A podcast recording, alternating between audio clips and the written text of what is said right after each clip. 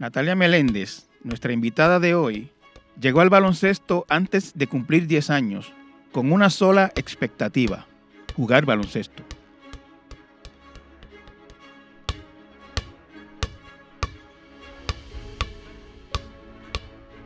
Pronto descubrió que era una actividad para la que tenía un talento que superaba a la mayoría de las otras niñas de su edad.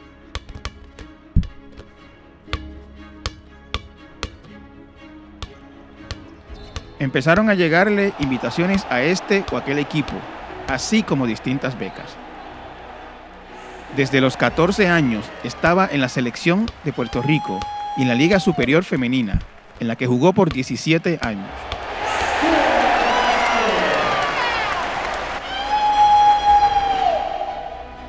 Alcanzó mucho más de lo que había soñado, pero todavía le faltaba.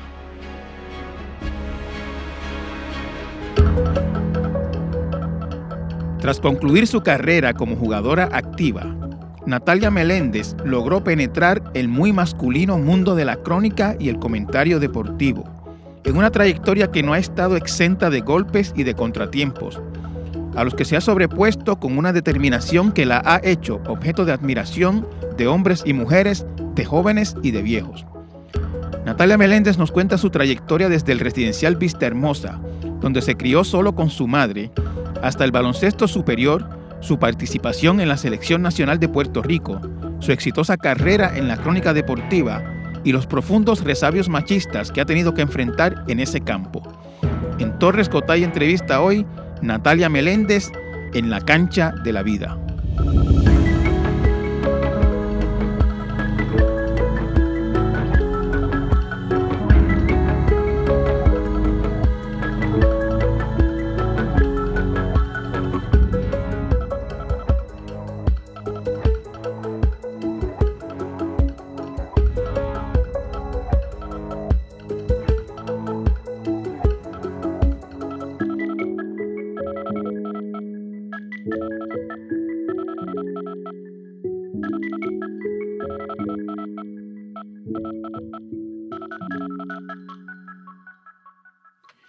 Natalia Meléndez, encantado de tenerte en mi podcast. Gracias por haber aceptado la invitación. Gracias por la invitación. Yo, yo rápido pensé, Cotay, qué presión. Voy a sentar a tertuliar con el maestro, pero qué bueno, súper honrada de estar aquí contigo. Gracias, que va. Es una, es una charla sobre tu, tu vida que, que, es muy interesante y has este sentado unas pautas importantes y, y, quiero pues eh, a través de la conversación que el público entienda cómo tú llegaste a, lo que eres ahora y, a ese eh, ejemplo que eres para, la juventud, para las niñas sobre todo. Eh, y, yo pues he estado un poquito haciendo mis research, ¿no? leyendo un poquito de tu, de tu trayectoria y es súper interesante. Eh, tú, tú, tú, te criaste en el residencial Vista Hermosa, en Río Piedras, pero leí en algún sitio que, tu mamá te, ponía otra dirección en todo lo que, donde quiera que tenías que ir una, una dirección, ponías otra. Sí, sí, sí. Bueno, porque pues en aquella época todavía aquí existe un poquito más, eh, un poquito menos, perdón, pero en aquella época era un poco duro decir que, uno era de caserío, porque había mucho clasismo, ¿verdad? Y rápido pues pensaban eh, de una manera negativa. Y, yo, yo siento que yo tenía dos vidas. Yo tenía la vida dentro del residencial, donde yo podía ser totalmente relajada y yo soy del edificio 24, apartamento 329, eh, pero una vez salía de ahí y, como yo estudié becada en un colegio y además de eso, pues entonces estaba en Caparra Heights, que era un club bien chévere, pero la gente era de clase media.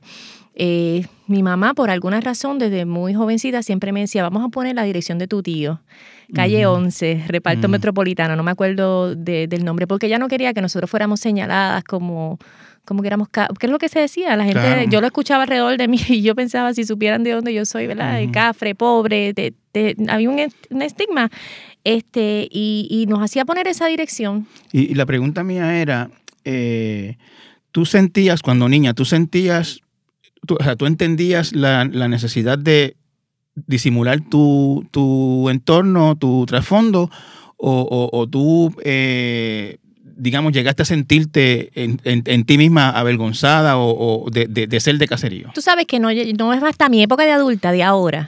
Yo te tengo que confesar que yo me siento abiertamente orgullosa que, de decir que yo soy un producto de caserío. Para mí es una libertad. Tuve tanto tiempo sin, sin, de niña sin poder decirlo. Y, y es algo bien extraño porque yo no sé si es porque mi mamá me lo dijo o porque yo me sentía de esa manera, porque de niña tú, no, tú realmente no sabes, este, ¿verdad? Pero yo siempre nací como sintiendo esa vergüencita de que yo no podía ser de urbanización, que yo no podía tener, mira, unas cosas tan sencillas como que a mi casa no podía ir nadie. Entonces todo el mundo me invitaba a los sleepovers, a quedarme en casa de otras amiguitas y cuando me preguntaban, ¿me puedo quedar en tu casa? Yo tenía que decir que no. ¿Pero por qué? Vamos a preguntarle a tu mamá. Entonces se creí, yo estaba en una situación bien incómoda. Yo hubiese querido, te voy a ser bien franca, que nunca se me hubiese metido eso en la cabeza, que yo hubiese podido decir libremente de dónde yo era, como lo digo ahora, que es un motivo de orgullo, pero también entiendo que la época de mi mamá ya se crió de una manera muy diferente y que posiblemente ya estaba tratando de, ella no me quería hacer daño, ella estaba tratando de, no sé, de protegerme, maybe. No, no, no hubo momentos, digamos, en que alguien te tuviera que llevar a tu casa, digamos, y, y, cómo se hacía, te dejaba en la esquina. ¿qué, pues mi mamá no, no, mi mamá nos llevaba y nos traía para todos lados, pero yo recuerdo una vez, este, Jerry Batista, Jerry, si nos estás escuchando, tú nunca sabes, él nunca supo esta historia. Él me, a mí me dieron una beca en Belén que yo duré tres días porque no, no pude bregar con, con el cambio de, de un tipo de colegio a otro tipo de colegio. Y en, en la esquina de Vista Hermosa acababan de abrir el McDonald's. Y yo le dije, mi mamá va a venir a buscarme a McDonald's porque voy a comer aquí, vamos a comer aquí. Y él me dejó. Este, eso es una de las cosas que yo, eh, que yo recuerdo. También tiene que haber visto gente en la calle que nos haya visto y nos haya dicho, somos del barrio. Pero, pero ese momento lo recuerdo porque recuerdo cuando él me iba a llevar a mi casa, el estrés que yo sentía de que yo voy a ser mi mamá me dijo, dile que te deje en McDonald's eh, antes de todo. Pero eh, ¿qué necesidad uno tiene de estar viviendo eso a los 9, 10 años? Tú sabes, yo debía haber nacido sintiéndome orgullosa de donde yo era, pero el tiempo pasó, tú sabes, yo no soy nadie para juzgar a mi mamá, ya tuvo sus experiencias y, y es lo que yo siempre digo, este, pues lo hizo tratando de, protegerme. Lamentablemente no, no eres única. Esa es una experiencia que yo he escuchado antes. De gente que disimula o, esconde de dónde, de dónde viene. Este, yo, antes tú, llegaste al colegio por el baloncesto. Sí. Y yo pues quería antes de llegar a la parte de que estabas en el colegio, este, ¿cómo llegaste al baloncesto? ¿Cuál, cuál fue la, la... ¿Qué te llevó el baloncesto? Pues mira, a mí mi, mi, nosotros nadábamos primero en la base naval. este, mi hermana era muy buena. Yo era normal. ¿Tu hermana es mayor que tú? Alexandra Osorio, no sé si te acuerdas, la que jugó con los hombres, con los ganaderos de Atillo. Esa es mi hermana. Lo que pasa es que... Ex, digo, era de Pablito. sí, sí, la ex. La, él es el papá de mi sobrina. Este, mi hermana era muy buena, mi hermana era buena en todo. Estuvimos un tiempo en gimnasia, eh, no nos encantó tanto. Y mi mamá tenía... No sabía que Alexandra Osorio era hermana tuya, ahora, es que me entero. Sí, lo que pasa es que mi hermana tiene el apellido de su papá, Alexandra Osorio Meléndez, y yo no tengo apellido de nadie. Yo tengo el apellido de mi mamá, Natalia Meléndez, pero somos hermanas de sangre y en ningún momento ninguna de las dos vivió con su papá. O sea, nosotros éramos nosotras tres, mi hermana, mi mamá y yo. ¿Sabes? Ese era nuestro entorno nuestro entorno familiar. Volviendo al tema, me preguntaste qué. Te pregunté cómo llegaste al baloncesto. Ah, eh, bueno, hacíamos esos deportes antes eh, y mi mamá tenía una amiga que se llamaba Beníquez. Mi mamá era activista política por el Partido Independentista de Puerto Rico y ah, esta y esta, esta amiga de ella, Benny, que se hacían las reuniones en mi casa de poner los palitos en la bandera y toda la cosa. Sí. yo nací con ese ambiente. Laura, la hija de ella, es, es curioso porque siempre ha habido como la, mitología o el prejuicio, digamos, de que la, de que los gente del Partido Independentista de son de las élites y qué Sí, yo, sí. no, no, no. En mi casa se hacían las reuniones. Yo, yo crecí una cosa bien con, con futones. Mi mamá, yo siempre dije que era como que de otra época. Entonces, Benny, que tenía su hija Laura, que que ahora es una de las coristas de Nita Nazario, este, y le dijo, yo tengo a Laura en Caparraits con Modesto Jiménez, eh, lleva a las nenas, y mi hermana empezó a jugar, y mi hermana, como siempre, despuntando desde cero, o sea, se convirtió en una de las prospectos mejores que había en su edad, y yo estuve como un año y medio, sin antes decidir coger un balón, a mí siempre me ha gustado leer, y mi mamá nos regalaba muchos libros. Y yo, mi, ellos siempre recuerdan que yo estaba en los bleachers eh, leyendo y observando, leyendo y observando, pero no, me, no quería jugar. Decía, no me gustaba, era un juego, lo voy a decir, era un, yo pensaba que era un juego de hombres. Claro. No me gustaba. Entonces mi hermana usaba las medias hasta la rodilla. Mi hermana era, o sea, ella era full tomboy y no me gustaba, no me gustaba. Y un día había un equipo de mini Manolo Cintrón era el dirigente, en la cancha de arriba haciendo la figura 8. Y empecé a estudiar y dije, yo quiero aprender La eso. figura 8, cuéntanos qué es la figura La figura 8 es un drill de tres jugadoras que es bien chulo, que haces un 8 pasándote la bola. Ah. Y yo dije, yo quiero jugar, yo quiero aprender. Le dije, mami, yo quiero aprender a, a- a jugar baloncesto. Y me dijo, pues, cuando, a ti, cuando te dé la gana. O sea, eh, si, si uno lo piensa bien, tú viste en e- ese número 8, ahora que lo, ahora que lo explican, lo, lo, lo visualizo, ¿no? O sea, ahora sé lo que es. Eh, parece más, un poquito como hasta como una coreografía de baile, Lo más que- es. incluso más que un, que un juego, Lo de, deporte. Sí, sí, sí. Entonces eran nenas de mi edad también. No era mi hermana es mayor que yo. Eran niñas de mi edad y yo veía la dinámica y la chulería. Y pues mi mamá me dijo, pues está bien, la próxima categoría no es futura, es mini. Así que vas a jugar una categoría más arriba, es el tryout. Eso era como que edad más o menos, Mini son nueve años. nueve años. Nueve años. Yo tenía siete. Yo tenía, no, acababa de cumplir ocho. Entonces jugué mini y, y, de- y- y eras Ajá. desde entonces, eh, digamos, más alta que las niñas promedio de tu, de tu edad, etcétera. Yo siempre era la más grande eh, y la point guard. Yo desde, desde siempre me dieron la bola para hacer el, el point guard. Ujú. En mini no jugué mucho porque yo era la más chiquita, pero entonces el, el año- la temporada, eso era por meses, el, el trimestre luego jugué futura.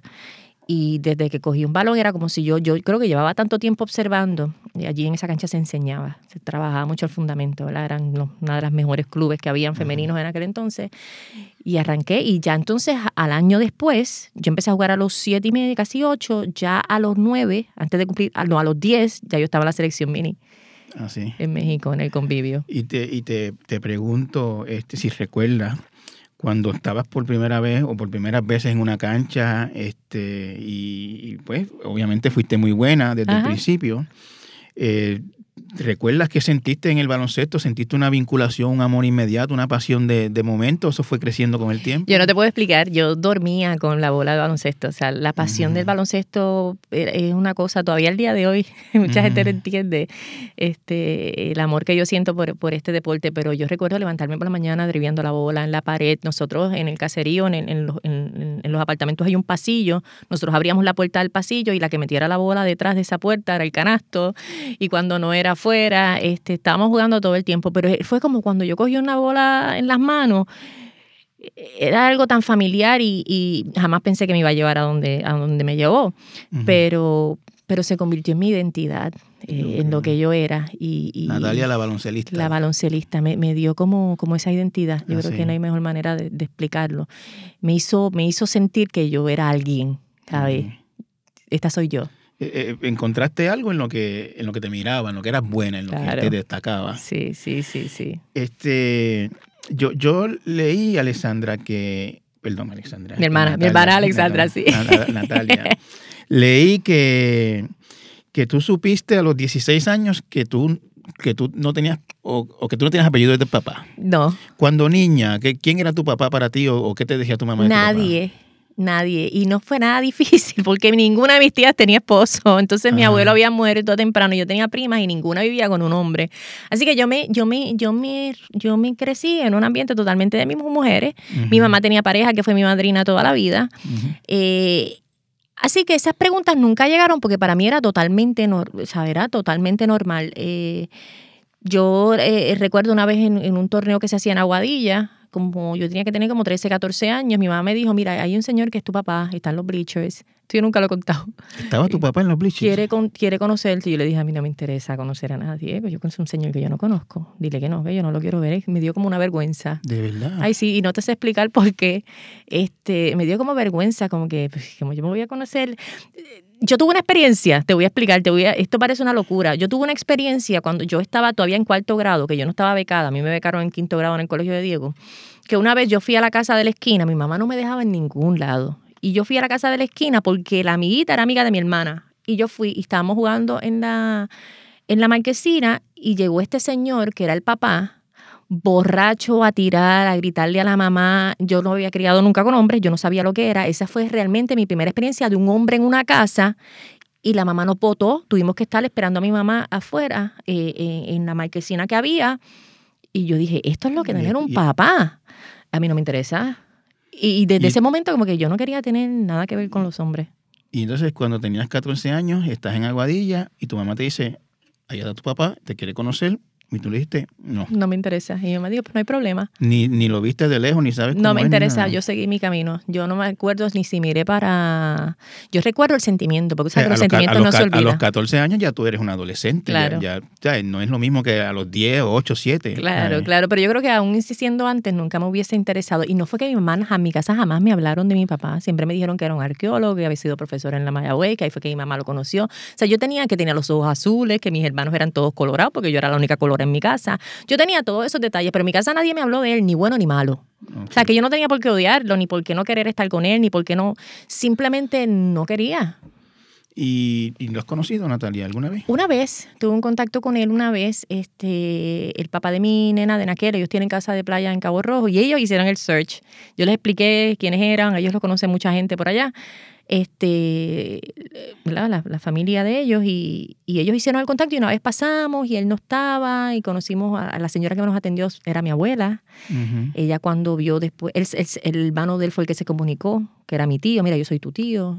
Cuando la señora te vio, se volvió loca porque tú eres igual a una hermana que tú tienes, porque yo tengo seis hermanos de parte de, De allá. Este, y sí, hubo un, un contacto una vez, nos reunimos una vez, lo, lo conocí, pero fue bien awkward. Tú sabes, fue nice, no te voy a decir que no, o sea, los conocí, qué sé yo, pero no, no como para tener una, una No, no, no, eh, no hubo como, Una relación. digamos, este, ay, mira a mi papá, déjame nunca- abrazarlo y besarlo, ni nada. Yo veo los programas estos de la gente que se emociona y se abraza y llora y que quiere conocer. Yo ese sentimiento, gracias a Dios, de ese sufrimiento de tener a alguien, yo no tuve ni un poquitito.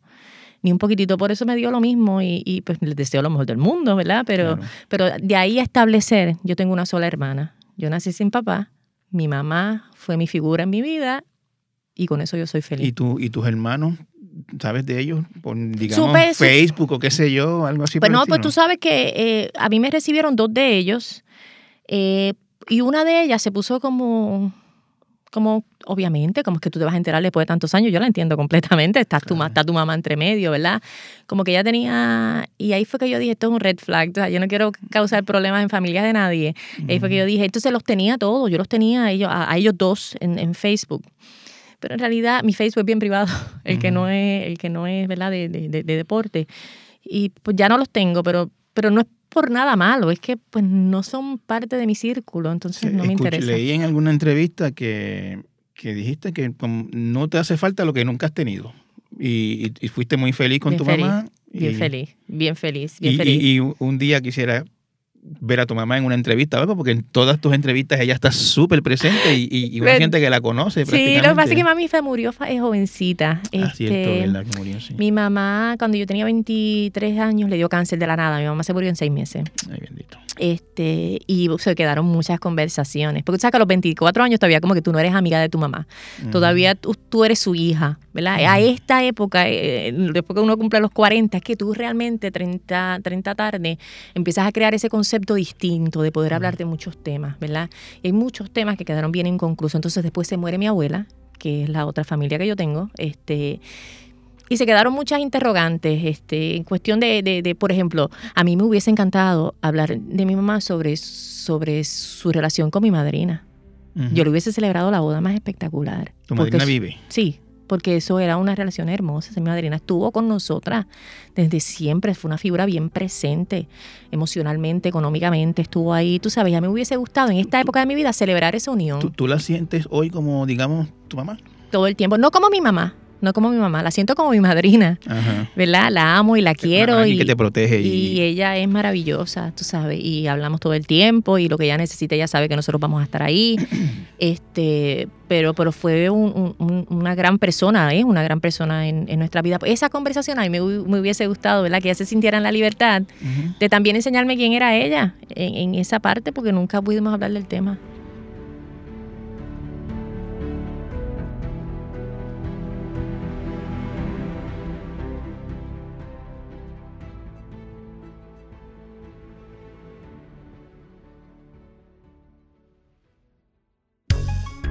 La información y noticias que necesitas para tu día las encuentras en el nuevo podcast En Diario de El Nuevo Día, de lunes a viernes en todas las plataformas de audio o en elnuevodía.com slash podcasts slash en diario.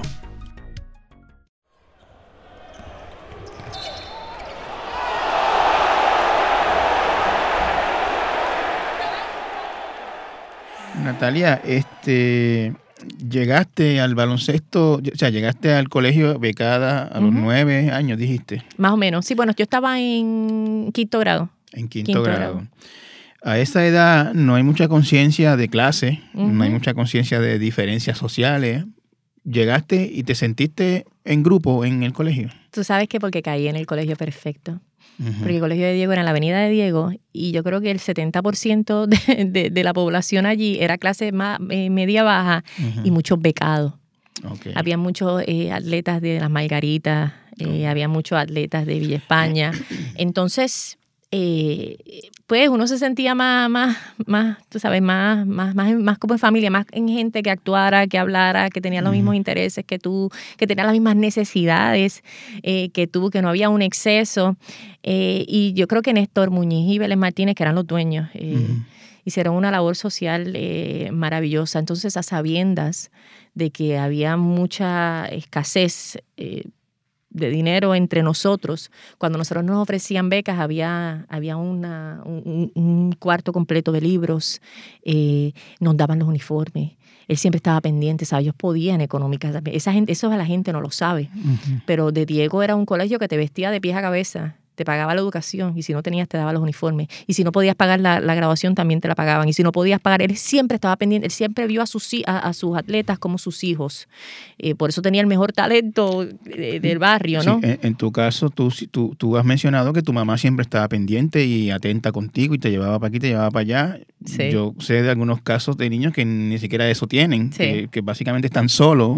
este, e, e, ¿Eso pasaba en el colegio de Diego también? ¿Los, los buscaban, los llevaban, ese tipo de cosas? Sí, bueno, sí, sí, sí, sí, sí. Ellos tenían una guagua que, guiaba el famoso Kiko, que nos llevaba y, nos traía. Eh, habían, obviamente, papás bien ausentes. Este, de eso nosotros siempre hablamos, eh, pero también había un grupo de papás. Ahí no fue que estuvo Puruco la Sí, ahí estuvo Puruco, ahí estuvo Cristian Dalmao, estuvo Oleador. Puruco me contó a mí que él no tenía nadie que lo llevara a los juegos, ni nadie lo iba a ver, ni nada. Bueno, tan así que el colegio abrió un hospedaje.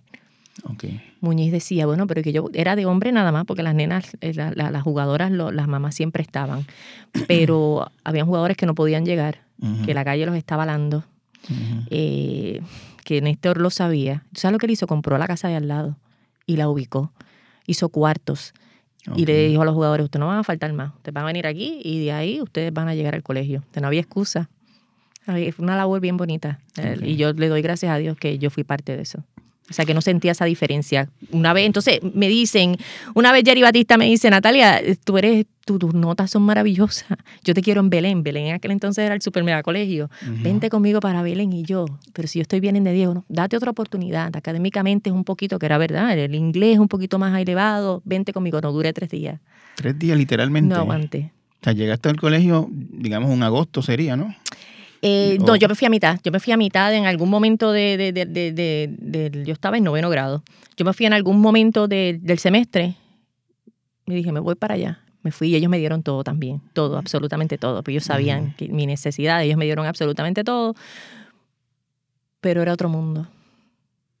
Estaba en el corazón de Guaynabo, era otro mundo. Yo no sé si ya estaba sembrado en mi mente, yo no sé si fue lo que yo sentía yo dije, yo voy a volver a donde yo me siento, donde yo soy yo. Claro. ¿Tú me entiendes? Y, y regresé. Hasta una psicóloga me llevaron porque esa escuela tenía psicólogo. Y yo le dije, me voy ahora mismo. Y fui donde eh, Muñiz y le dije, quiero volver al colegio. Y me dijo, yo nunca te voté.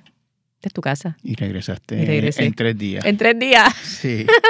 este, eh, Natalia, eh, en el baloncesto, pues fuiste buena desde el principio. Eh, cuéntame esa sensación de, de, ser la estrella en, en un colegio, en, una, en unas ligas de baloncesto de niñas, de, de adolescentes después. Este, ¿Cómo era eso? Se sentía súper...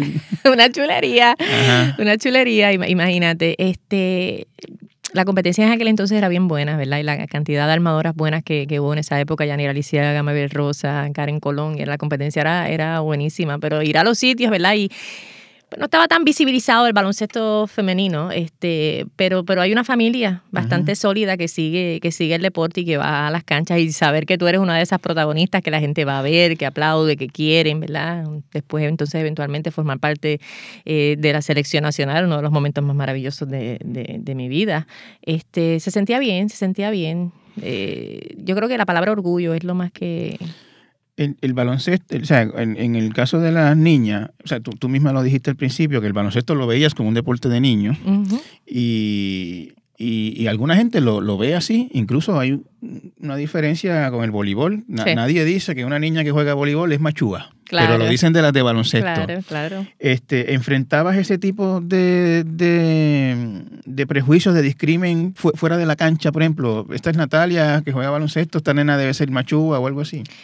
Mira, cada vez que me hacen esa pregunta yo tengo que repensarlo, porque no es hasta que yo me educo, empezamos a hablar de violencia de género, que empezamos a hablar de, perspectiva de género, que yo me doy cuenta que yo viví cosas que no debía haber vivido, pero en aquel entonces, si tú le preguntas a todas las jugadoras, te decían lo mismo, no te quejes, no llores, tú eres fuerte, mete mano, ¿por qué te estás quejando? Tú sabes. Eh, eh, ya cuando yo jugaba superior era que se veía un poquito más intenso, ¿sabes? De chiquita yo, yo escuchaba comentarios, pero era más de la situación de mi mamá y no tenía nada que ver conmigo, pero yo me acuerdo una vez un juego en Naranjito, este, eh, eh, las juegos de femenino no va mucha gente, así que todo lo que grita el público tú lo vas a escuchar. Exactamente. ¿Ok? Y los gritos eran una cosa, eso fue naranjito, naranjito. Los gritos eran una cosa que yo no podía ni concentrarme. Porque era desde machú hasta la P, hasta, o sea, las palabras que tú te puedas imaginar. Y había este nene debajo del canasto. Canto de patas, jodias patas, patas. Y esa palabra era tan fea para mí, sigue siendo horripilante. Y yo pensaba, ¿dónde está la mamá de este nene? Pues estaban en la esquina riéndose porque para ellos era un chiste. Para ellos era un chiste y nadie. Yo me pregunto, porque, ¿a qué iría a la cancha? ¿Qué, esperaría el que iba a ver?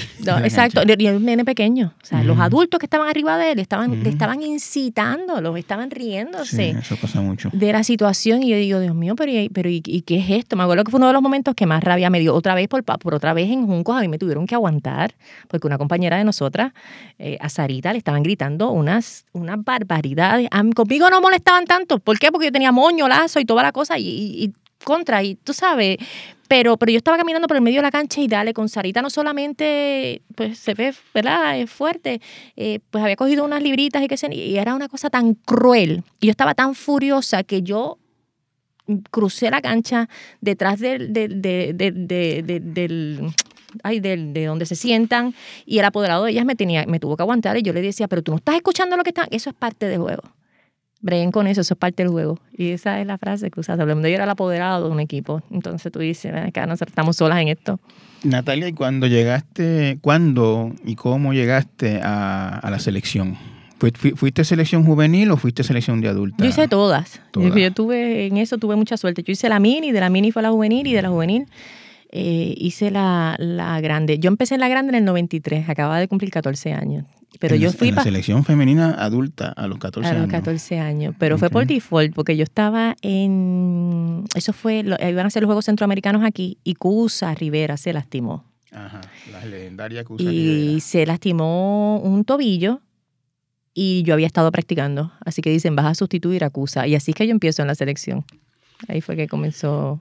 Eh, y, y, tenías conciencia de lo de lo grande que es o, o, cuándo la adquiriste, porque representar a Puerto Rico es grande. Y, y, alguna gente pues lo, lo, lo, lo asume como algo normal o natural, pero ¿cómo, cómo era tu conciencia? Pues yo en ese momento yo, yo tenía un guille, fíjate, yo estaba en la escuela, yo era de la selección nacional, yo me sentía súper bien y súper orgullosa, pero no es ahora que, que lo miro de acá como comentarista y como analista, que veo lo que hacen las que, las que están ahora, que yo digo contra, la verdad que de millones de personas haber estado en esa selección, escogen 12 jugadoras, o sea, de miles, millones de puertorriqueños, eh, tú estuviste en un grupo selecto eh, de 12 jugadoras. En realidad yo creo que el tiempo que uno pasa, y yo solo digo mucho a las muchachas, ustedes no se están dando, ustedes no se van a dar cuenta, ustedes pueden sentir muchas cosas ahora mismo, cuando ustedes se retiren y miren atrás y miren el camino que ustedes recorrieron y todas las barreras que ustedes rompieron, ahí es que ustedes se van a dar cuenta. Yeah. So they'll obviously draw up a three-point play. Either way, she misses it on purpose, and they get a touch, so the clock starts. And Puerto Rico has got it, folks. Puerto Rico has stunned Brazil 91-89 in overtime. They have taken the inside track to the Tokyo Olympics. Parte del proceso de vida.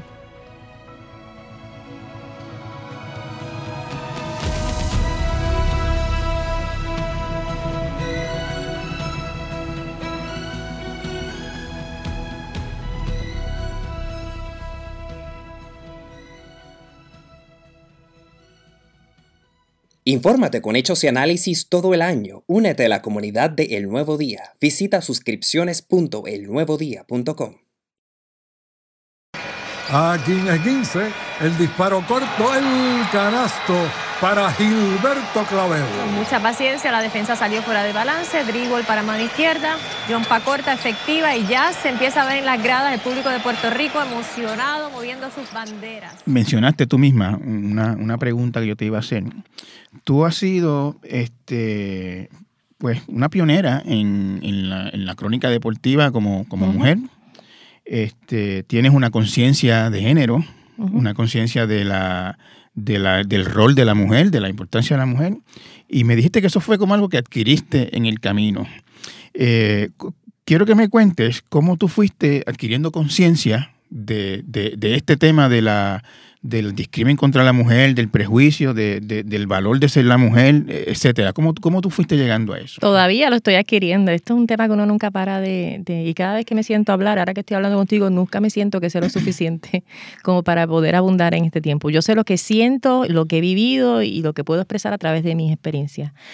Desafortunadamente fue a través de, del problema que yo tuve en el programa de, eh, digital que para mí eso fue un, como fue público, me puso en una posición,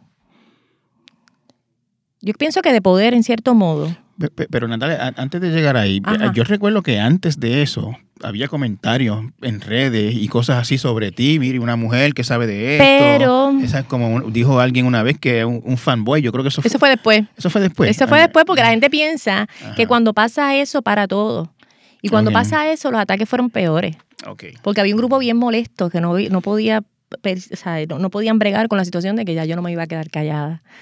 yo, no quería entrar directamente en este tema porque yo pienso que lo has hablado bastante y quería hablar un poquito más que del incidente como tal de, de, las secuelas. Sí, las secuelas. Pero, pero para el que no sepa, estabas en un programa de comentario deportivo digital y fuiste objeto de lo que se conoce como macho explicación o, Yo, soy la experta, yo soy maestra y se estaba hablando de un tema de eso y pues trataron de, de callar mi voz. Escúchame, escúchame, escúchame algo. Te voy a aclarar algo para que lo entiendas. Tu opinión importa. Gracias. Tu opinión importa. Gracias.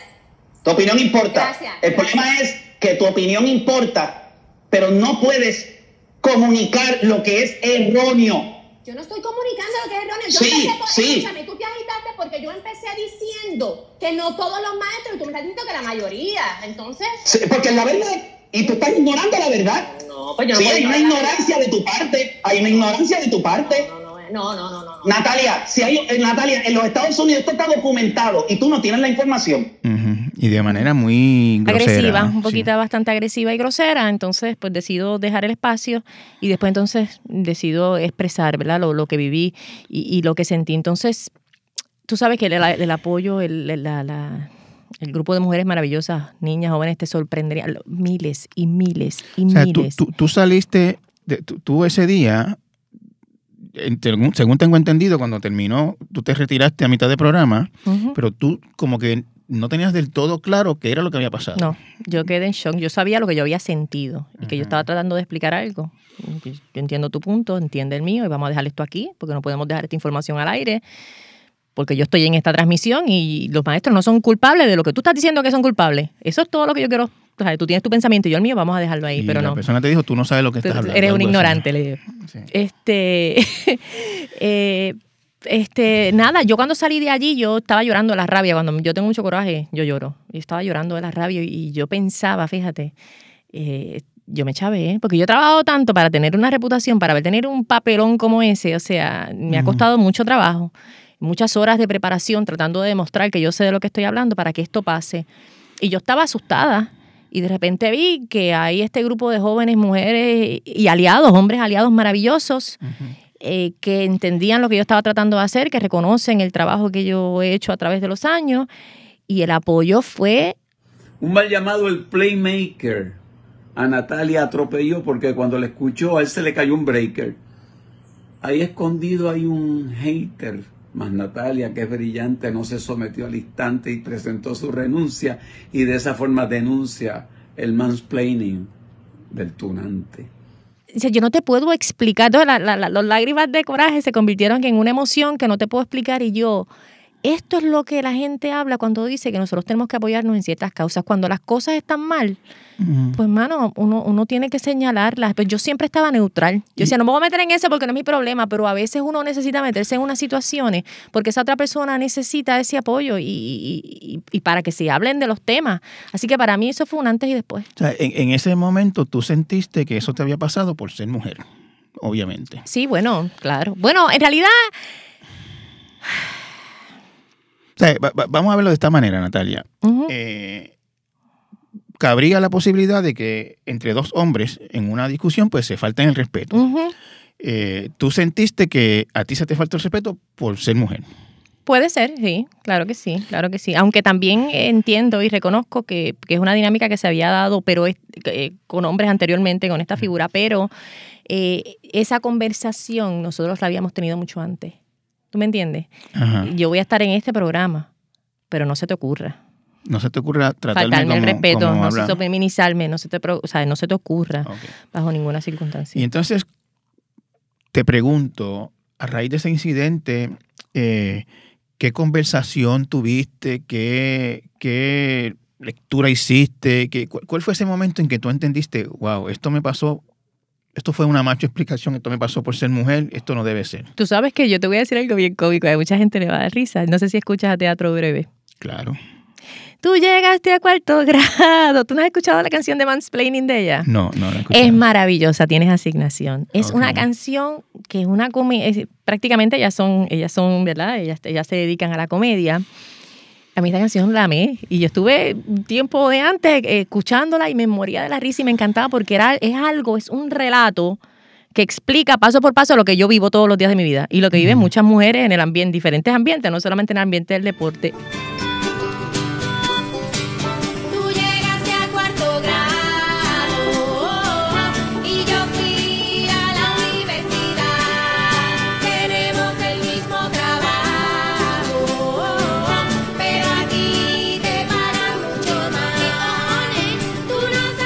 Y cuando eso me estaba pasando, yo dije, Dios mío, pues eso es lo que está pasando en esa canción. Esto es mansplaining. Es una cosa. No, La, no, perdona, la canción la conocías de antes. sí, la canción la conocía, o sea, a través de esa canción, porque me encantaba y porque lo explicaba de una manera bien sencilla. Y me acuerdo haber pensado, mira, esta, esta, esta- esto es lo que yo vivo todo el tiempo, todo el tiempo en las canchas y, y me encantaba y la compartía con mis amigas y toda la cosa. Pero después que pasa esta situación, eh, empiezo a hablar con muchas personas que, que, que se dedican, ¿verdad?, a, a tocar estos temas y a, y a profundizar sobre ellos. Eh, entre ellas Amarili. Eh, las muchachas de consentimiento fueron ¿Tú, bien tú las importantes conocías o, o las conociste en este proceso? en este proceso. Ok. En este proceso. Ellas se acercaron a ti, tú a ella. Ellas se acercaron a mí. Yo no me acerqué a nadie porque yo estaba paralizada. De repente yo estaba paralizada. ¿verdad? Amarilis Muchas- Pagán Pagán. hablando, claro. de Amarilis Pagán, a través de Neicha, la relacionista pública, que quería hablar conmigo y estuvimos charlando un rato y hablamos un rato. Eh, pero más, eh, eso fue más tipo entrevista y, ¿verdad? y educándonos y eso, pero con las muchachas de consentimiento fue otra cosa, ¿verdad? Fue, fue un intercambio de palabras y, y estamos aquí para lo que tú necesites, para, porque yo reconozco y se los decía. Yo decía, yo vivo estas situaciones, pero yo necesito informarme para Claro. poder ayudar a, a, a Claro. otras a otras personas. eh, pues, y leyendo. A mí me gusta mucho leer. Este, po- podemos decir, eh, Natalia, que, que te convertiste en femi- te considerabas feminista antes de este incidente o te convertiste en feminista a consecuencia de ese incidente. No, yo siempre fui feminista, o sea, yo viví estas, estas experiencias, muchas de estas experiencias fuera de- de- del ojo público, este, y yo, yo no soy un, lo que digo, yo no soy una paloma, yo soy bastante, ¿verdad? Firme y lo que pasa es que en mi trabajo me gusta mantener, ¿verdad? La seriedad y, y la cuestión, yo, yo considero que siempre fui feminista. El problema, no el problema, la diferencia es que antes yo me mantenía al margen, yo leía y no decía absolutamente nada. Cuando me atacaban a mí, a veces contestaba, a veces no, ¿verdad? Pero ahora yo veo cosas que no me gustan y las señalo.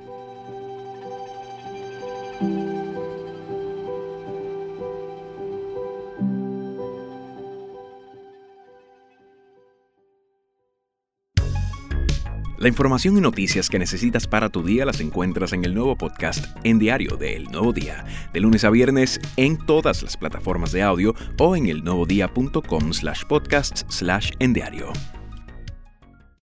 Lo que ha hecho este núcleo de puertorriqueñas, estas 12 guerreras, ha sido increíble en este último ciclo olímpico. No solamente clasificaron por primera vez a un mundial, sino que clasifican a unas Olimpiadas, le ganan a Cuba por primera vez, le ganan a Brasil eh, dos veces. Esto de ellas estar en estas Olimpiadas no se las ha regalado nada, Exacto. nadie. Claro. Esto ellas lo trabajaron fuertemente y estaban bien conscientes eh, de que lo que les esperaba era una competencia sin precedentes para ellas, porque se están enfrentando a países que por lo general nunca nos cruzábamos antes, porque para cruzarse hay que llegar a ese nivel. Y es la primera vez que estamos en este nivel. Así que esto es una escuelita, es una gran enseñanza para Puerto Rico. Si usted tuvo la oportunidad de ver el juego, pudo darse cuenta que nosotros controlamos lo que podíamos controlar. Al final del día hay equipos que son más talentosos y contra eso tú no puedes ir. Tú estabas entrando antes, o sea, tú, tú entraste desde que, un poco después de dejar de jugar baloncesto, Ujú. entraste en el mundo de la, de la crónica deportiva, de los comentarios, y ese es un mundo bien de hombres. Bien de hombres. Bien de hombres, y, y- y- e incluso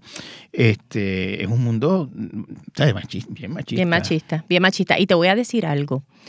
Yo tuve mucha suerte de que yo entré con unas figuras bien importantes que no le pasa a todo el mundo. Entonces, el que yo haya tenido a lo mejor el camino un poco, no fue fácil, un poco más despejado, no me puede cegar y no puede decir si para mí no fue tan difícil, para nadie más lo es. O sea, para ti, digamos, no fue difícil. No es que no fue difícil, no fue, no fue, fue difícil, pero imagínate arrancar unas Olimpiadas con Helio Castro y que te diga, tú vas a estar cuatro meses estudiando conmigo. Y yo estoy cuatro meses todos los fines de semana sentada, jueves, viernes y sábado. ¿Tú me entiendes? Por lo menos eh, dos horas ahí en el Comité Olímpico y esto es así, esto es así, y, y vamos a las transmisiones y siempre me ponía en una posición que él sabía, porque había muchas cosas que yo no dominaba. Solo me ponía en posición donde él sabía que yo iba a triunfar. Vamos ahora con la compañera Natalia Meléndez. Adelante, Natalia. ¿Tú me entiendes? Eso es un aliado, eso es una persona que quiere que tú mejores. Cuando la mayoría lo que hace es que se sienta a hablar como el papagayo, tratando de, de lucir mejor que tú, yo sé más que tú, ¿verdad? Eso no lo hace todo el mundo. A mí me tocó con Elliot, me tocó con Raúl. Entonces después me tocó con Ernesto Díaz González, que él es el que dice, yo quiero trabajar con esa muchacha, le dijo a Elliot, yo quiero trabajar. La tiene Vasallo. Cierran contra él. Vuelve otra vez a tratar de crear jugada. Falta personal de Max Shepard. La comete en Warwick. Cuando restan 9 con 24 para concluir el juego. Y ahí estamos viendo la repetición del canasto. Víctor Liz coge la cortina, obviamente va a venir con atraso, va a venir un poquito más atrás. Collier tiene que presentarse un poco lo que Víctor Liz puede llegar a la defensa. Totalmente abierto Zafar. Comienzan con un triple. Vuelve a Y yo me siento con Ernesto y está la transmisión y después entonces recibo una llamada y, y- y me da todos los regaños, pero tú me entiendes, yo tuve suerte de empezar con figuras que el público respetaba Ujú. y al mismo modo ellos decían, si esa Y, muchacha y está ellos te respetaron a ti. Claro, está sentada ahí. Que, que- que tuvimos nuestros momentos, ¿verdad? Porque estamos, eh, eso es una generación bien diferente, eh, que, que creció con unos constructos sociales y, y con unas cosas, ¿verdad? Pero, pero muchas de las cosas que, y eso es algo que yo también aprendí en el proceso, muchas de estas cosas que pasan, las, las, las pasan por, por, los constructos sociales porque ya lo tienen y uno tiene que parar y decirle, ¿tú sabes lo que tú acabas de decir? Yo me sentí de esta manera porque lo que tú dijiste, mira, analízalo, ¿ves? Y yo me siento en la libertad y me sentía en la libertad de él de decirle todo esto.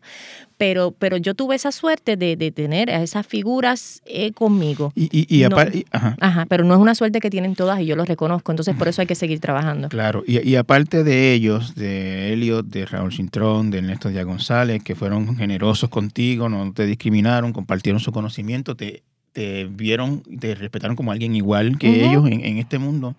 Ah, ¿Te encontraste experiencias, digamos, en, en, en, la produ- en producciones o, o en la calle de, de- de- de gente como que decía, Natalia, pero una mujer ahí? O, o a lo mejor no decían una mujer, pero nada más que con decir Natalia. En la red, pues, cuando a mí me, cuando a mí me, me llaman por primera vez al Comité Olímpico, que yo hice ese evento de fue Londres, este, la producción se reunió conmigo y porque habían, hay- habían jóvenes en- de mi edad más o menos haciendo lo que yo hacía en, en otros, en otros programas y se formó un revolú. Pero ¿cómo tú vas a poner a esa mujer ahí? Si nunca ha hecho nada, pero si que nosotros somos lo que sabemos, que si no, tú sabes, y, y fue bien, fue bien intenso y ella está ahí porque ella está en un proceso y no hacía yo nada más que cometer un, un error y ya lo estaban escribiendo y, y ya, eh, ¿verdad? Y, y- y ¿Y, y tú cómo te sentías ante eso? ¿Te sentías? a principio me afectaba mucho. Me afectaba mucho, claro, me afectaba mucho porque yo sabía que yo estaba en un proceso. Yo no me lo sé todo todavía al día de hoy. Yo tengo tanto espacio espacio Por supuesto, todo el mundo. para crecer, pero, pero, pero en aquel entonces uno no sabe manejar eso y, y yo,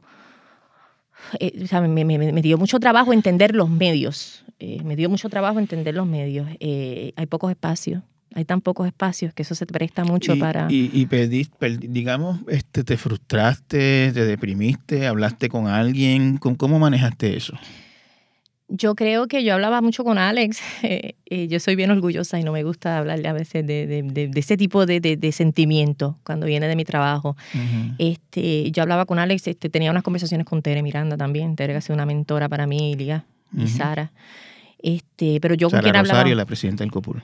Yo- no, y de hecho, que tengo que mencionar, o sea, tenemos una presidenta del comité, tenemos una directora de comunicaciones mujeres, tenemos a otra, y eso tiene muchísimo que ver con que yo sea parte de ahí. Y cuando han tratado de ponerme el pie, que ha sido mil veces, ellas se han parado de frente y han dicho no. Ella sabe lo que está haciendo, tú sabes. Este, yo lo hablaba, yo lo hablaba mucho, pero, pero me lo que me daba era mucha ansiedad. Mucha ansiedad. A principio a mí se me criticaba mucho mi tono de voz, que lo reconozco, que la estoy trabajando. Y se me criticaba también que esto, hasta el día de hoy, eh, yo tengo problemas graves con esto. Yo reconozco que la televisión es visual, ¿tú me entiendes? Pero yo soy bien sencilla. Este, a mí no me venga a poner un lipstick rojo, ni me trates, tú sabes, yo puedo estar en tenis y en traje y soy feliz. Y me, la- tú no entiendes las críticas por mi aspecto físico y por no tener estos super pelos y estos super maquillajes y por no estar enseñando mis partes privadas, por estar tapada, que si viste como una vieja, que Sí, si no se pone lipstick. Con, con todo respeto a la memoria de Elio Castro.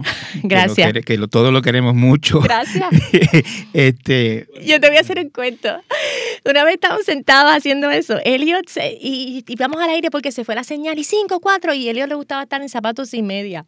Y si Elliot se ha sentado, y ya tú sabes, él estaba así todo estrujado, no tenía media, se le notaban porque estábamos en un, en un asiento, y a mí me habían puesto un lipstick que yo sabía que no me favorecía, me obligaron a ponerme el lipstick porque querían que mi whatever. La cuestión fue que nos sentamos y mi teléfono, tin, tin, tin, tin, estaba todo el mundo, todo el mundo, todo el mundo hablando del lipstick, todo el mundo hablando del lipstick, todo el mundo hablando del lipstick. Y de las medias de- y de que tenía zapatos sin media, de que estaba desabrochado, de que absolutamente nada. Y yo decía, esto, y, y más que la capacidad que uno pueda tener, o sea, yo quisiera que llegara el día en donde nosotras las mujeres pudiéramos sentarnos a comentar un juego y te lo juro, no tener que preocuparnos por esas idioteces. Pero eso son cosas que, que, que cada vez que yo, hasta el día de hoy, yo hablo y siempre hay un comentario en relación al aspecto físico, te pusiste esto, no te pusiste lo otro, ese moño este. y- Es pero es en serio, antes me afectaba mucho, ahora no me afecta absolutamente nada. O sea, no me afecta nada. Cuando yo te digo nada, Ajá. no me afecta nada. Ok, muy bien.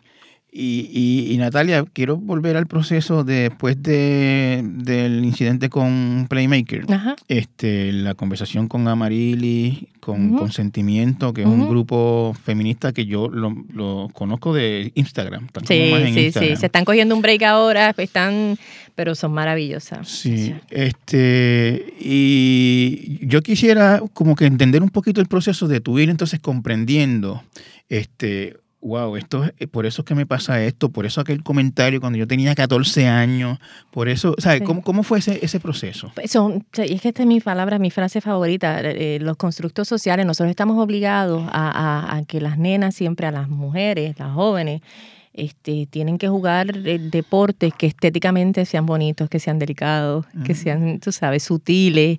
Y una vez tú juegas un deporte que no, no, no cae en ese renglón, pues eh, automáticamente eh, eres, eres una machúa. Y yo crecí con, con ese pensamiento de que tú tienes que bregar con ese tipo de ataque, de que eres machúa. Eso seguramente tiene que ser pata, si lo es, a quién le importa. Este, y, y vuelvo y te repito, no es hasta que me pasa que yo, que yo digo, esto está mal porque yo nunca lo señalé. ¿Entiendes? Y, y hay que seguir hablando del tema porque yo no quiero que las jóvenes, hay que crear estos espacios seguros. Y cuando, porque ahora es peor, ahora a través de las redes sociales, que cuando haya un grupo de 13 y 15 años, estas juga- eh, jugadoras, jugadoras, atletas, pueden, puedan participar en el deporte que les, que les dé la gana sin que sean señaladas de ninguna manera. O sea, yo, yo, tú, tú este, fuiste adquiriendo esta conciencia de género que, no, que en principio no la tenías o no la reconocías, digamos, quizás era... No la reconocía. No la reconocía. No sabía, yo sabía que había cosas que me molestaban, pero yo no sabía por qué. Estaba Sí. mal, pero yo no sabía cómo defenderme. Exactamente. Este, y entonces, pues, eh, con, a raíz del incidente tienes unas conversaciones, me imagino que a través de esas conversaciones te recomendaron unas lecturas o, o descubriste unas lecturas. Este, pues, ¿Puedes mencionar alguna lectura que hayas hecho que, que te, que te haya... Lo que pasa es que yo me metí a internet, no tengo ninguna en mi mente ahora mismo, pero yo me metí a internet y leía sobre mansplaining, sobre violencia de género, muchas de violencias de género, sobre la mujer en el deporte. Hay un libro que se llama La mujer y el deporte, lo escribió una puertorriqueña, que es maravilloso, después te, puede, te puedo, no me acuerdo el nombre de ella, que habla de todo esto, habla desde la televisión, desde la prensa, cómo las mujeres a través de los años se ha- la han tratado de poner de cierta manera, o esto es lo que se vende, o esto es lo que es atractivo, a, veces y en su mayoría eh, obviando totalmente lo que logró como competidora y más hablando ¿verdad? de su aspecto físico o de que es esposa de. Ok. o novia de. Ese libro habla muchísimo sobre ese y ese libro es maravilloso. Se llama La mujer y el deporte en Puerto Rico. Yo cometí un error de eso al principio de esta entrevista. Me mencionaste a Alejandra Osorio y lo que dije fue la, ah, la esposa de Pablito. ¡Ay, sí, sí, Pablito. sí, todos sí, los, sí, días sí. vamos aprendiendo. Así que yo también. Yo tengo una hija de 17 años que todos los días me está ahí está, ¿De que te está verdad? enseñando. Sí. Súper, súper. Este, adquiriste conciencia, eh, eres una pionera en el mundo del deporte, este, te reconociste como tal, o sea, vamos a verlo de esta manera, tienes conciencia, digo, yo, yo soy una pionera en esto, yo tengo que dar un ejemplo, hay niñas que me miran a mí, ven a Natalia y dicen, yo quiero ser como Natalia, ¿tienes conciencia de eso, Natalia? No. No, te voy a explicar. A veces hay muchas estudiantes, a mí me han llamado para muchas conferencias en... en- Tú, tú eres, tú- entiendo que tú eres maestra, fuiste maestra. Yo fui, sí, maestra de matemáticas Maestra y ciencias.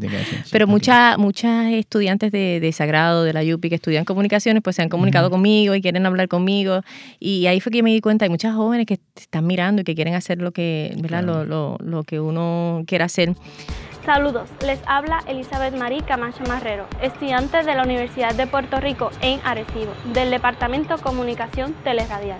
Como parte del curso COMU 307, Historia de la Radio y de la Televisión, hoy estaré dialogando con una persona a la cual admiro muchísimo, atleta que ha representado a Puerto Rico en el baloncesto femenino con mucho éxito, comentarista y de- deportiva y ahora mujer ancla de la sección deportiva de Noticias 360 de WIPR.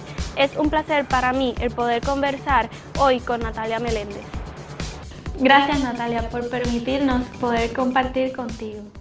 Mira, además de que tuve grandes maestros, eh, también estoy en la época del Internet, que tiene sus pros y tiene sus contras, ¿verdad? A mí me han visibilizado, yo me he podido visibilizar de cierto modo, a lo mejor no tan grande, pero, pero me visibilizan. Pero pionera, hubo una Lisette Santiago, hubo una Natacha Escanella, hubo una Ivonne Soya. A mí ha habido figuras, esas, yo entiendo que si yo aguanté y he aguantado, esas es lo que tuvieron que aguantar, eh, ¿sabes? Es- yo no, yo no, no puedo ni empezar a imaginármelo este, con, lo- con las cosas ¿verdad? con las que ellas tuvieron que, que bregar y, y, como a lo mejor en esta época para ellas hubiese sido un poquito difícil, eh, un poquito más fácil.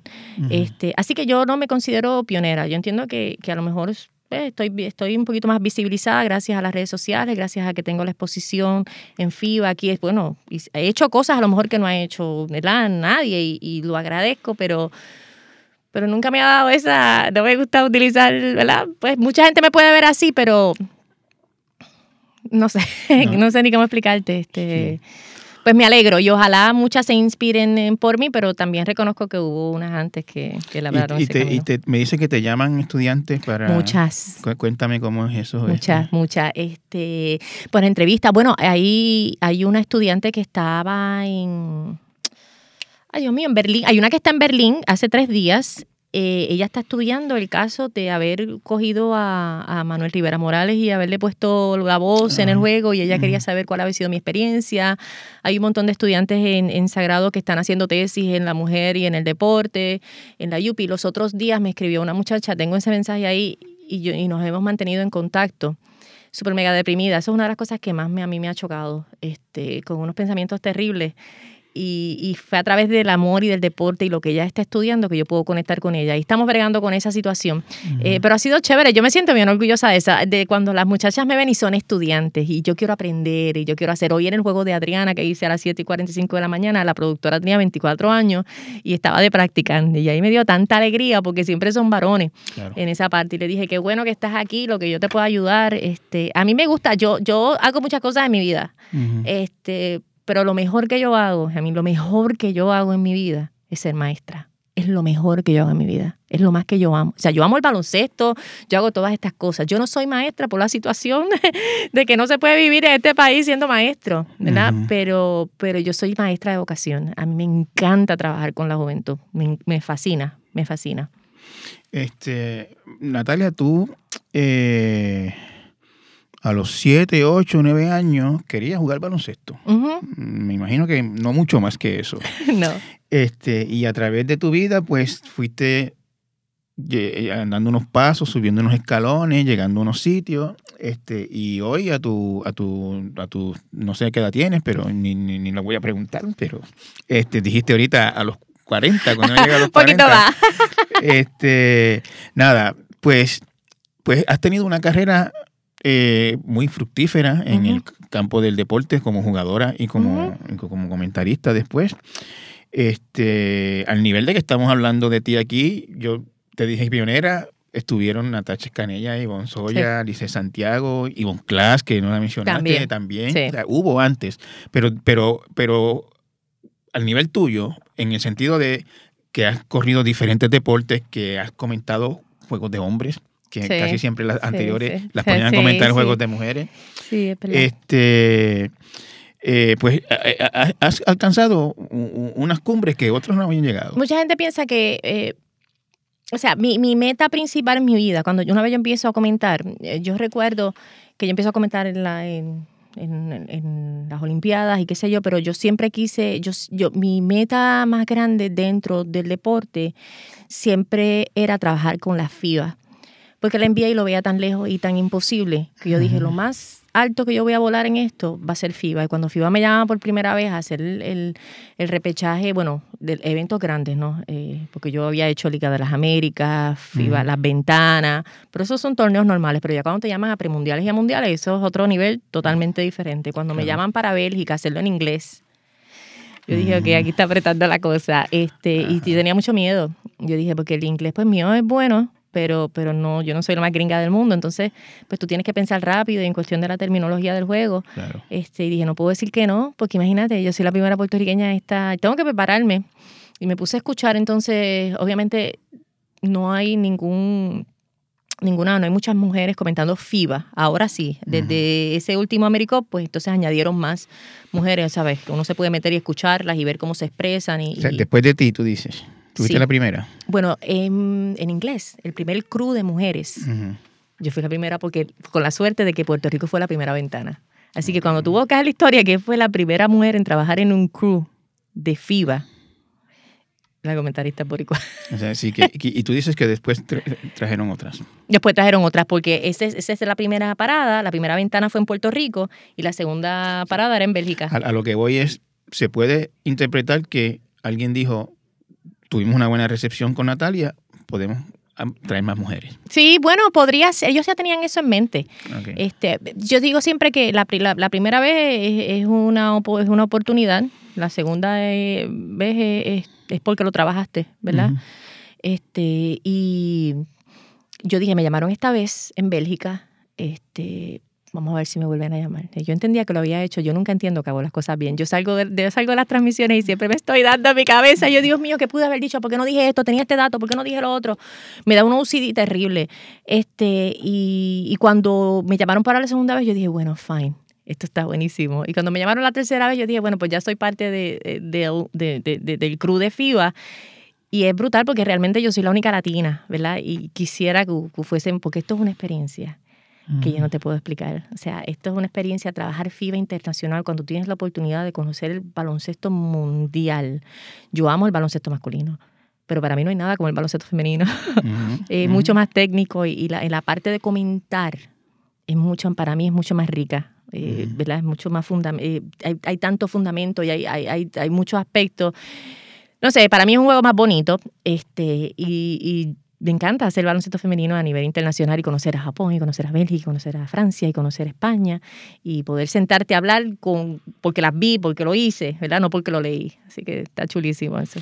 A, a lo que iba eh, Natalia es a que eh, llegaste, te convertiste en un ícono de, de este mundo, eh, mirando, mirando atrás este, y, y- y- y- considerando, por supuesto, que te queda o sea, Ujú. mucho tiempo en esto. Eh, empezaste jugando baloncesto porque te gustaba y llegaste a donde estás. ¿Cómo, cómo te sientes ante esta, ante esta, viendo el camino que has andado y lo que te falta? Yo jamás pensé que el baloncesto me iba a llevar a donde. Yo una vez me retiré, yo dije hasta aquí. Pues, ¿verdad? Hasta aquí. Porque, pues, nosotros hacíamos baloncesto femenino, pero era radio lo que se cubría en aquel entonces. Y eran las finales. O sea, no se cubría, no se cubría nada. Ujú. Este, y la que el baloncesto me haya dado la oportunidad de, de estar donde yo estoy, de haber hecho una carrera. Yo digo que estaba escrito, pero yo jamás, jamás me lo hubiese imaginado. Yo creo que cuando uno obra, uno obra bien, ¿sabes? La energía tiene mucho que ver, ¿verdad? estar abierta a las oportunidades, no decirle que no. A mí me ha costado muchas veces, la gente piensa que no, decirle que sí a las oportunidades. Porque yo, a mí, yo tengo UCD y soy ansiosa. Entonces, si no hago las cosas bien, me, me, me, me, me vuelvo, me vuelvo loca, ¿verdad? Pero, pero aprendí a que, a que tú dices que sí, te preparas, lo haces bien y el mundo eventualmente te va a seguir, ¿verdad? La vida te va a seguir abriendo, abriendo puertas. Te dijo lo de la NBA para mí fue una cosa, o sea, eso sí yo no lo veía venir. No, para nada, para mí eso era tan y tan y tan lejano. Este, pues porque qué posición tú puedes tener, ¿verdad? Estás en otro mundo que es FIBA, son dos mundos completamente eh, diferentes, pero a veces yo miro, miro mi vida y yo digo, "Mira, esto es como, como, como una película, ¿verdad? Como el sueño de toda niña, ser baloncelista, ganarse esos espacios, ganarse ese respeto y, y sería bien injusto que yo sea la única. Yo quiero que mucha gente más viva esta experiencia porque eh, es bonito, es bonito, porque uno siente también que, que está que está añadiendo a- a- al baloncesto después de, de- de retirada. Natalia, muchísimas gracias por tu tiempo y, y mucho, mucho éxito en tu carrera. Gracias, gracias por esta invitación. Lo cierto es que ha sido un placer y, y nada, y, y ojalá por ahí podamos en algún momento volver a sentarnos a charlar. Seguro que sí, con mucho gusto. Gracias.